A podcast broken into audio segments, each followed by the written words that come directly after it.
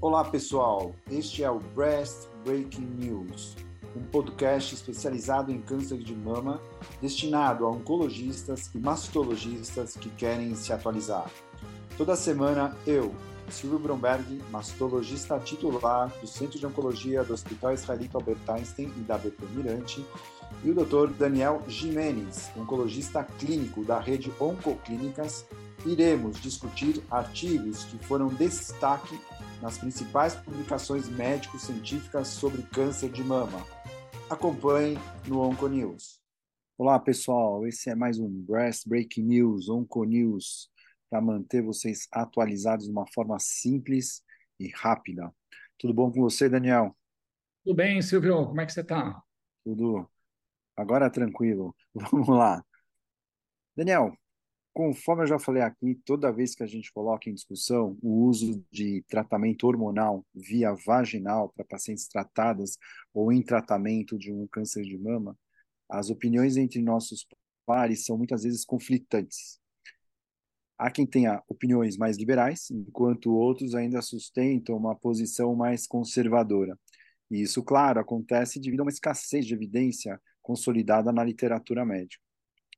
Isso faz com que a gente se torne, na nossa prática, uma prática baseada em um conhecimento oral, que passa de professor para aluno, de colega para colega, e em várias gerações, porém sem efetiva consolidação científica. E ainda aproveito aqui para provocar mais ainda, todo mundo está escutando, que antes de discorrer sobre o paper que foi recém-publicado na JAMA Oncology agora em 2 de novembro, eu vou aproveitar para refrescar a memória de vocês com um estudo dinamarquês, que foi publicado ano passado, que foi um estudo longitudinal de corte nacional de pacientes pós-menopausadas com câncer de mama, receptor estrogênio positivo e não metastáticas, que receberam ou não tratamento oncológico adjuvante. E que eles fizeram? Eles avaliaram por um, com um follow-up médio de 10 anos, 2 mil pacientes que usaram é, reposição hormonal vaginal após o diagnóstico de câncer de mama e viram que somente cerca de 5% da casuística que recidivou nesse período usava TH vaginal, ou seja, um hazard ratio na época de 1,08, ou seja, um risco praticamente nulo em relação a, a, a, usar a TH vaginal em relação a quem não usava e todas tiveram câncer de mama. E a incidência absoluta de recorrência em 10 anos foi praticamente idêntica entre quem usou a TH vaginal e quem não usou. E, e também não teve nenhum impacto sobre a mortalidade, ou seja, o estudo sinalizou que a, a, a terapia hormonal vaginal podia sim ser indicada. Mas, caros, quem estiver dirigindo, para o carro e presta atenção no que eu vou falar agora. Quando eles compararam quem usava TH vaginal associado a inibidor de aromatase teve um aumento de 39% na recorrência do que, que é, a mais do que quem usava terapia hormonal vaginal com tamoxifeno, ou seja, quase 40% mais de recorrência em quem usava inibidor de aromatase. Isso no estudo dinamarquês. É, e assim, por aqui a gente tem 1 a 0 para quem gosta de prescrever hormônio vaginal para essas pacientes oncológicas, porque o estudo foi favorável. Aliás, a gente fez um podcast desse estudo ano passado. Agora, será que esse novo estudo vem corroborar nesse sentido? Bom, Dani, esse estudo tem uma corte de análise que vem da terra do William Wallace. Lembra dele? Braveheart. Você assistiu esse filme, com certeza.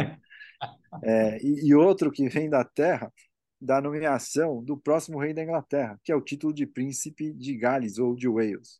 Enfim, é um trabalho do Reino Unido, que indo para o mais importante desse podcast, foram os dados do estudo em questão, ou mais precisamente da Escócia e do País de Gales, eles vieram de um database é, baseado em uma corte de mulheres de 40 a 79 anos, identificadas nesse banco de dados entre os anos de 2010 e 2017 é, checaram o uso da TH vaginal através dos registros das prescrições gravadas nas farmácias ou através das prescrições médicas. As pacientes após o diagnóstico de câncer de mama, então eram seguidas cada seis meses e monitoradas conforme o que acontecesse. A terapia hormonal foi catalogada como sistêmica com ou sem TH vaginal, somente TH vaginal ou sem nada. Nessa corte total, 5% das pacientes que tinham câncer de mama usaram TH vaginal e 2% usaram TH sistêmica. Essas a gente não vai nem comentar. Vamos falar só da TH vaginal, que foi o motivo do paper. Então, tomando as duas cortes, com mulheres de 40 a 79, eles conseguiram 49.277 pacientes com câncer de mama e observaram 5.795 mortes por câncer de mama específico, em um follow-up médio de 8 anos é, na Corte de Gales e em um follow-up médio de 5 anos na Escócia. Comparando quem usou TH vaginal com quem não usou TH alguma, observou que não houve diferença na mortalidade de câncer de mama específica. Houve é, é, ainda uma pequena queda na mortalidade geral para quem usou TH vaginal com um hazard ratio de 0,77 com um P significativo. O risco de morte e câncer de mama específico mostrou um hazard ratio de 0,57 para quem recebeu cinco ou mais prescrições de TH vaginal e para aquelas que receberam alta dose de TH vaginal, o hazard ratio foi de 0,8. Quando compararam os riscos entre quem era receptor estrogênio positivo e negativo, ou em quem usava inibidor de aromatase, viram que também não houve diferença no risco. Enfim, esse estudo mostrou que o uso de TH vaginal não aumentou o risco para mortalidade de câncer de mama específica. E esse é mais um estudo que nos deixa mais confortáveis quanto é, quando a gente cede a, a, as queixas das pacientes e a gente acaba prescrevendo algum tipo de TH vaginal. Porém, apesar desse conforto, vamos lembrar que esse estudo, assim como o estudo dinamarquês, tem muitas limitações. Apesar do alarde, esse estudo não coloca um ponto final nessa discussão, ou seja, o estudo dinamarquês, o estudo do Reino Unido, mas assim, eles não colocam ponto, porque são estudos retrospectivos. Então, só para lembrar aqui, o consenso publicado em 21 da, da ACOG, eles falam que o, o, o ideal é tratar, fazer terapia tópica não hormonal, e se na falha dessa, depois de discussão com o paciente, a gente pode sim, teoricamente, então, é, utilizar baixas doses de estrogênio vaginal, é, principalmente em usuárias de tamoxifeno, enquanto que para usuárias de inibidor aromatase a decisão deve ser enfatizada com a paciente, porque os estudos mostram que talvez vá pior um pouquinho, né? É, eles que baixa dose do anel vaginal de estradiol, que libera 10 microgramas, ou tablete de estradiol de 10 microgramas, ainda duas vezes por semana, ou ainda 0,25 miligramas de estriol com 12,5 microgramas de estradiol. Essa associação é a que a GOG também sugere. Se não puder usar estrogênio, o uso da prasterona e testo, apesar da fraca é, falta de evidência, pode ser discutida. A prasterona eles recomendam na dose de 6 miligramas e meio ao dia, que é aprovada pelo FDA. É, porém, a gente sabe que a, a, utilização dela em paciente com câncer de mama é preocupante porque faltam estudos, né?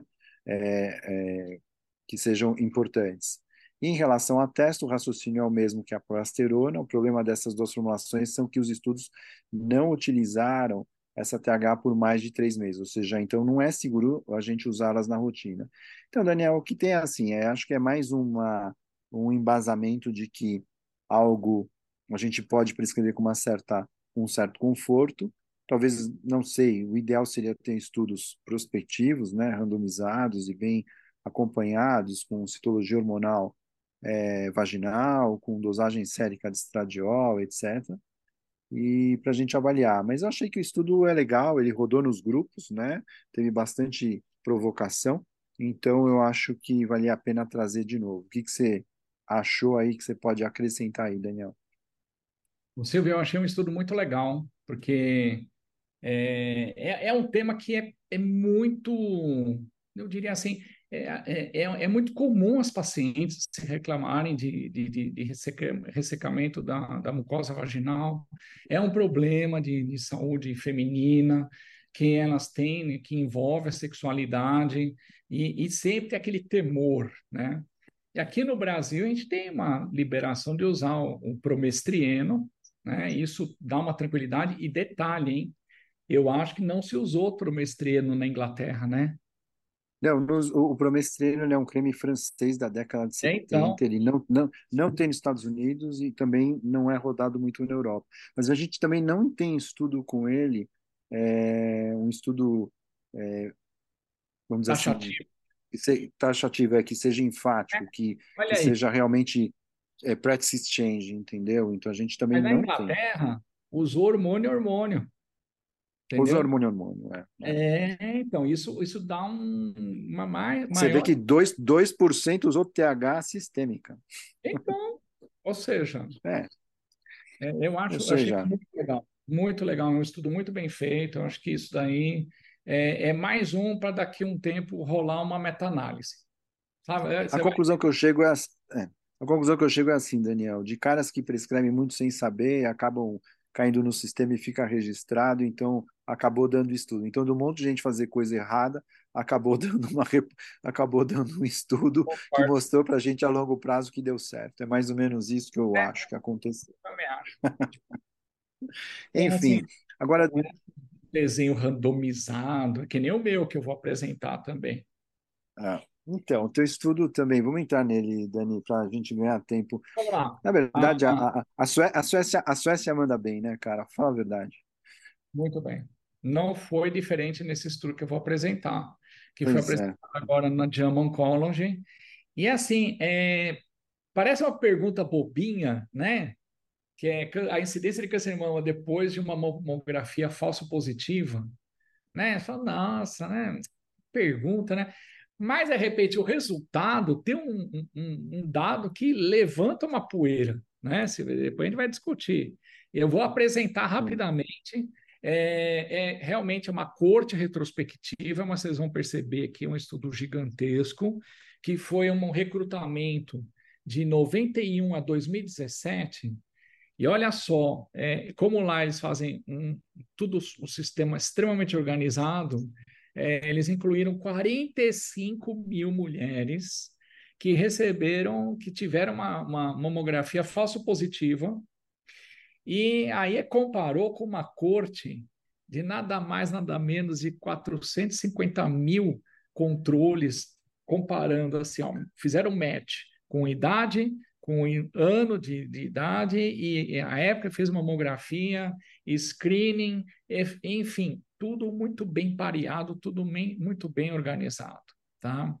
E aí o resultado, que eu já vou direto, porque aí a gente já depois põe para discussão, que eu acho que vale muito a pena. A idade mediana foi 52 anos, né? E a incidência cumulativa de um de câncer de mama foi de 11%, tá? E olha o intervalo de confiança, 10,7 a 11,9%, ou seja, um intervalo super justo, né? Dando muita robustez estatística, também uma amostra dessa, né, Silvio? E aí, exato. comparado com isso, o grupo falso positivo, tá bom? Com uma incidência de 7,3% e também uma, uma baita do intervalo livre de confiança praticamente menor, talvez impossível. 7,2% a 7,5%. Menor 7,4%, né? Então, assim, fantástico, né? Assim, em termos Então, de ba- ba- só, só para ficar claro, então foi 11% para quem teve falso positivo nos exames de rastreamento e foi de 7% mais ou menos para quem não teve falso positivo, certo? perfeito. E, ó, 20 anos de segmento, tá bom? E aí a Hazard deu, né, novamente, 1,6, com intervalo de confiança de 1,54 a 1,58. Então, é assim, excelente, sabe? E só que assim, o que foi interessante é que também teve impacto no risco de óbito, tá? Com também um impacto é, em termos é, significativos, tá?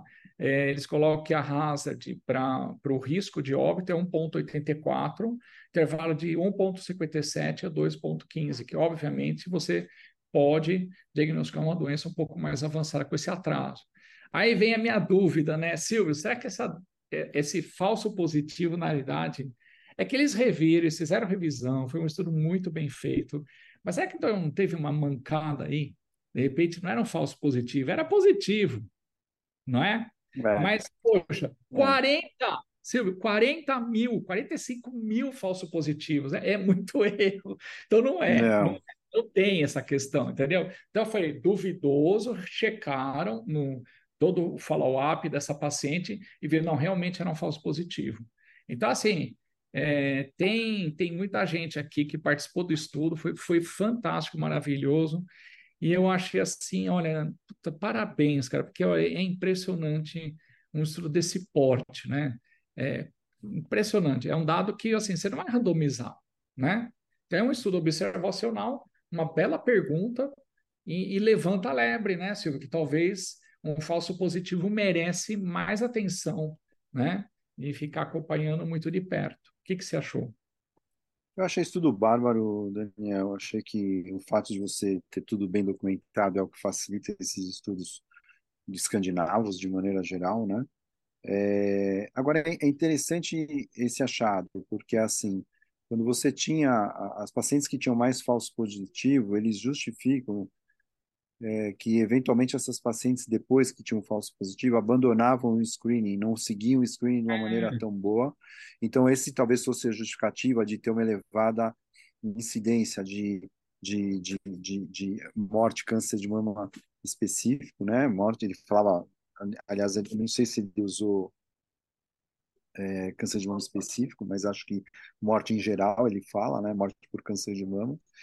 É, o que ele fala é que eram as pacientes que tinham uma densidade de mamária menor também, o que eu imaginaria justo o oposto, quer dizer, o paciente tem um falso positivo porque tem uma densidade mamária maior e pela dificuldade da densidade mamária você acaba comendo bola e ela vem com doença mais rápido, mas aqui não, eram justo as que tinham densidade mamária menor e também que essa incidência aumentada, né, ela foi maior nos primeiros quatro anos e depois isso tendia a, a, a, a diminuir. E sempre ipsilateral, claro, o acometimento, né? Era sempre ipsilateral ao lado do falso, o, o, o, o falso positivo, né? Então, basicamente, né, o estudo deixa muito claro, né, que o falso positivo, ele, ele acabava dando um hazard ratio de quase 2, né, 1.8 para quem tinha falso positivo, na chance de, de vir a ter alguma coisa em relação a, a quem não tinha, né, o risco de ter a morte por câncer de mama, ele coloca, na verdade, né, morte por câncer de mama específico, era quase duas vezes maior. Então, eu acho que o estudo provoca, ele faz a gente ficar esperto que quando alguém tem falso positivo, a gente tem que seguir de perto essa paciente, em vez de manter ela no screening normal. E a sugestão dele é exatamente esse, né, Dani, de, de se você ter um falso positivo, eventualmente para essas pacientes você tem que criar um esquema de rastreamento diferente do habitual, que é, é ou seja, tem que acompanhá-las de perto, talvez ou semestral ou no máximo anual, mas tem que ter elas perto e talvez com mais exames além da mamografia específico. Foi esse o esse é o o, o take home message deles, né, na minha opinião. Sim. Que que, é, que, que... Assim, né, muita atenção, porque olha, tem um impacto que não é pequeno é, é, é significativo, né? Exato, exato. Eu, enfim, de qualquer maneira, eu gostei muito do, do estudo. Acho que os dois estudos foram bons. O mais legal é que os dois estavam na mesma revista. Então, quem não viu, eu sugiro que veja a última JAMA Oncology. E acho que é isso, Daniel. Essa é a nossa mensagem da semana. Sugiro que vocês leiam esses artigos, vale a pena ler na íntegra, é, porque são bem curiosos. E essa é a, a, nossa missão aí de educação, esse é o Breast Breaking News. E assim a gente segue para à próxima semana garimpando aí novos artigos. Então fiquem com a gente, continuem se atualizando de um jeito fácil. Esse é o Breast Breaking News, Onco News, comigo e com o Daniel. Grande abraço. Um abraço.